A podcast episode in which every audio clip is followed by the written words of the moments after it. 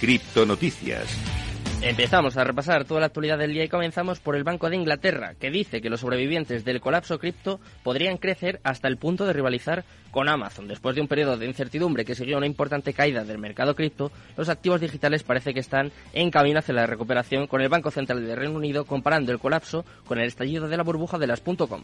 En concreto, el vicegobernador del Banco de Inglaterra, John Coollife, dice que los sobrevivientes de la caída del criptomercado podrían convertirse en las compañías de la tecnología del futuro, como por ejemplo Amazon o eBay lo fueron después del colapso de las .com a principios de la década de 2000, de los años 2000. Nada mal, ¿eh? esta, esta comparativa. Desde luego, un halago para los que consigan sobrevivir a este colapso, a esta caída. Vamos con la siguiente noticia. En este caso vamos a hablar de la Universidad de Cincinnati, que agrega la enseñanza de Bitcoin y criptos a su plan de estudios. A medida que el espacio de las criptos se expande y los activos digitales se adoptan más como una alternativa legítima a los activos tradicionales, las instituciones educativas se están interesando cada vez más, como por ejemplo es el caso de la Universidad de Cincinnati en el estado de Ohio. De hecho, esta universidad está planeando lanzar dos nuevos programas que enseñarán a los estudiantes sobre criptomonedas, como por ejemplo Bitcoin y nuevas tecnologías financieras. Según las informaciones, los programas son financiados por los partidarios de larga data Dan Kaus y Woodrow.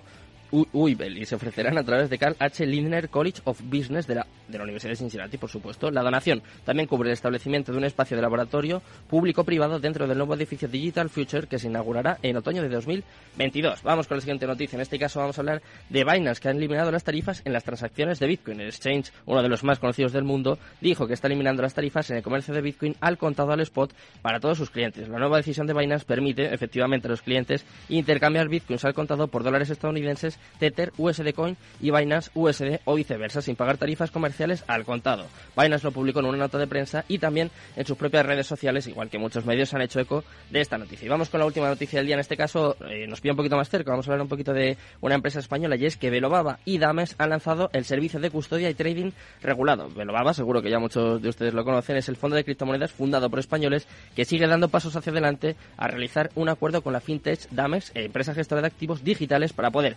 comerciar y custodiar criptomonedas bajo la garantía de la regulación.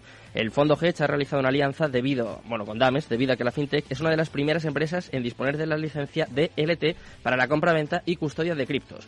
El objetivo es desarrollar conjuntamente nuevos servicios y productos financieros muy importante regulados.